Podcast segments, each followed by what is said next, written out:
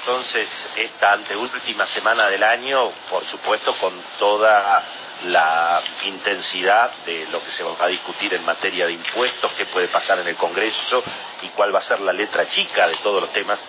eh, de los cuales obviamente han estado hablando a lo largo de la mañana y, que están eh, desde luego en, en, todos los diarios. Digamos también, Marcelo, que esta semana, ya vamos a ir a los detalles de la cuestión impositiva, pero también es una semana importante porque en principio va a haber una va a haber va a haber reuniones en el Ministerio de Trabajo y el Ministerio de Desarrollo Productivo con la gente de la CGT a propósito de las cuestiones salariales. En principio, ¿de qué se está hablando aquí, Marcelo? Eh, tal vez de un aumento de emergencia para los sectores de ingresos más bajos. Eso en castellano quiere decir una suma fija, eh, que es la forma, digamos, de beneficiar a los salarios más bajos y en todo caso de achatar las escalas, pero eh, podría haber eventualmente un aumento salarial por decreto, insisto, para los sectores más bajos,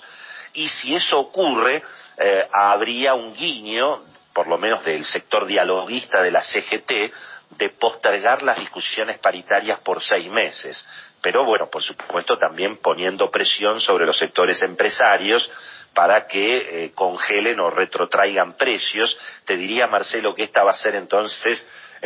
los primeros acercamientos del pacto social en términos de precios y salarios que vamos a ver esta semana. Uno de los interrogantes como siempre, que va a ser el compañero Hugo Moyano, que hasta ahora, digamos, en alguna medida está jugando de figurita difícil en términos de los acuerdos sindicales hay un guiño con la CGT dialoguista, veremos qué hace Moyano con esta cuestión. Y la otra reunión, Marcelo, mañana, a las 11 de la mañana, eh, casi te diría el debut de Guado de Pedro como ministro del Interior, con todos los gobernadores y ministros de Economía de las provincias, que obviamente ya sabemos lo que vienen a pedir, suspender el pacto fiscal, reactivar el fondo sojero, dado que aumentaron las retenciones, y obviamente a través de la suspensión del pacto fiscal poder eventualmente aumentar los impuestos a los ingresos brutos, que son básicamente la forma en que se financian las, las provincias. Así que ahí tenemos también un paquete importante para esta semana, además, por supuesto, Marcelo, de eh, ver hasta dónde llega el impuestazo de Alberto Fernández, se confirman todos los anticipos que de alguna manera habíamos estado formulando en las últimas semanas en términos de, de, aumento de impuestos, em, hay que ver, por supuesto, la letra chica, sobre todo en el caso de los impuestos a los bienes personales. Conviene eventualmente recordar, Marcelo, que hoy pagan 0,25% quienes declaran bienes hasta dos millones de pesos, entre 0,5 y 0,75 los que tienen eh, bienes por más de 3 millones de pesos y 0,75 pagan quienes declaran bienes por arriba de 18 millones de pesos. Recordemos al mismo tiempo que gracias en su momento a la gestión de Miguel Ángel Pichetto, la vivienda única por hasta 18 millones de pesos no se considera y puede estar afuera, pero bueno, por supuesto aquí en principio lo que ha trascendido es que las alícuotas que hoy son 0,25, 0,5 y 0,75 podrían como mínimo duplicarse. Y eventualmente habría que ver si hay algún impuesto extra para quienes tienen activos declarados en el exterior,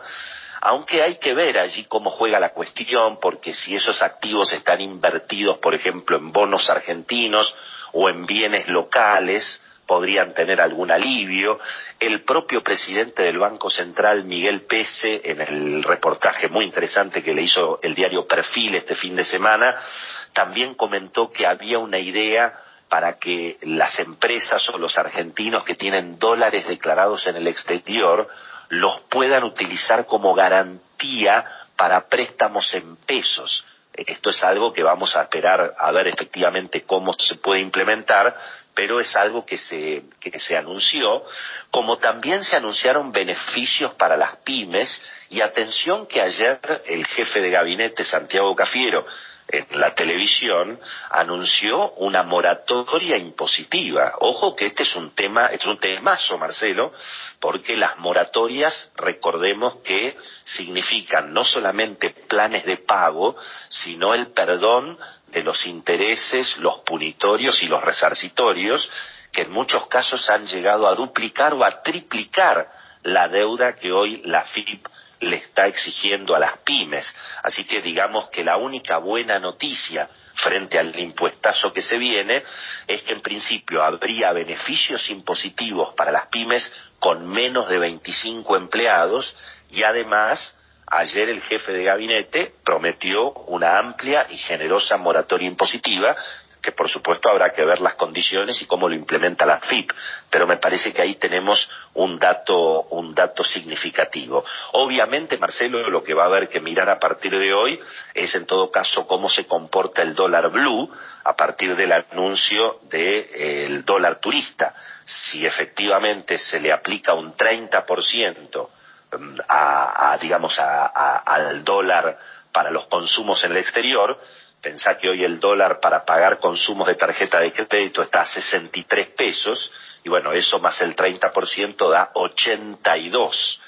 contra un dólar blue que cerró, te diría, muy ofrecido el viernes a 67, 68 pesos. Así que, digamos, cualquier argentino eh, que no necesita que nadie le explique nada, se dará cuenta que eh, eventualmente para viajar convendría comprar dólar blue y sacar los dólares de la Argentina. Eh, pero bueno, eso también en principio recordemos que el límite para sacar dinero en efectivo, para entrar dinero en efectivo en el exterior son 10 mil dólares, tiene que ser al mismo tiempo dinero declarado.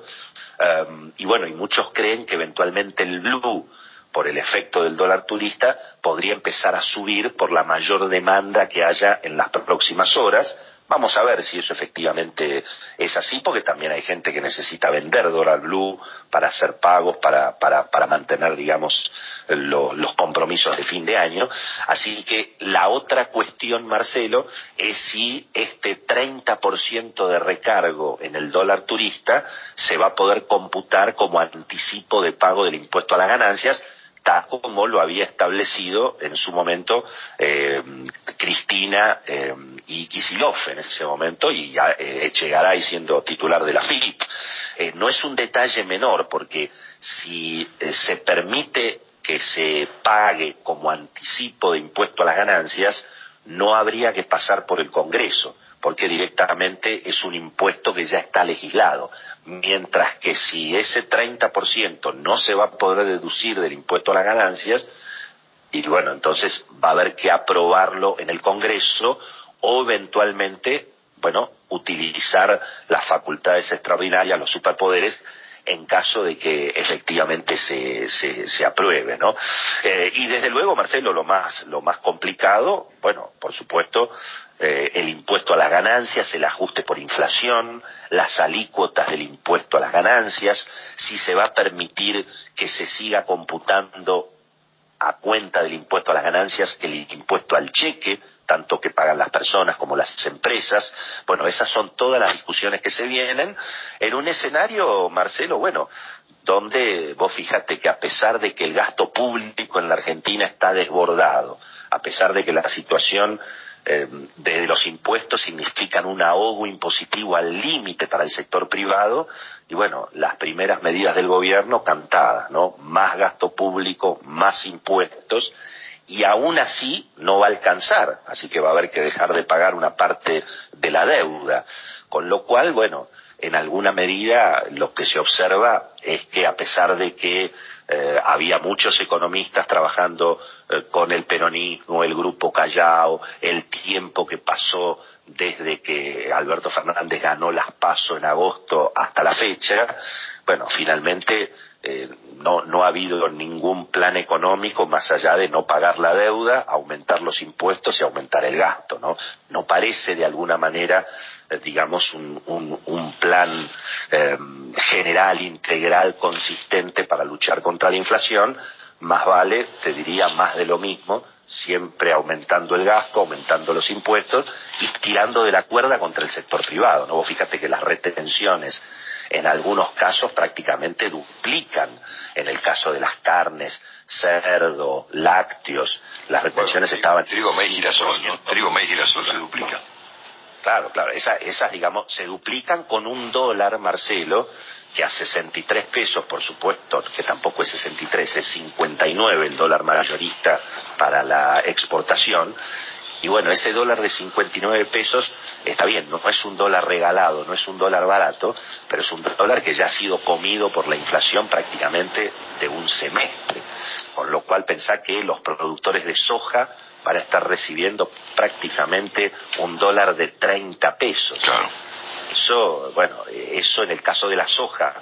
eh, y en la zona núcleo puede ser que empate, pero en el caso de las economías regionales, te, repito, carne, cerdos, maní, es decir, un montón de, de productos de economías regionales que con este dólar bueno, van a estar, van a estar obviamente más, más que apretados, ¿no? Así que bueno, habrá que, habrá que seguir durante el día de hoy los mercados, Marcelo, a nivel internacional las noticias fueron buenas, hoy los mercados internacionales están para arriba después de las noticias del fin de semana, otra vez entre los chinos y los norteamericanos, pero el escenario local eh, te diría que va a ser muy, muy intenso a partir de hoy. Impuestos, salarios y, bueno, lo de siempre, las provincias pidiendo más plata, ¿no?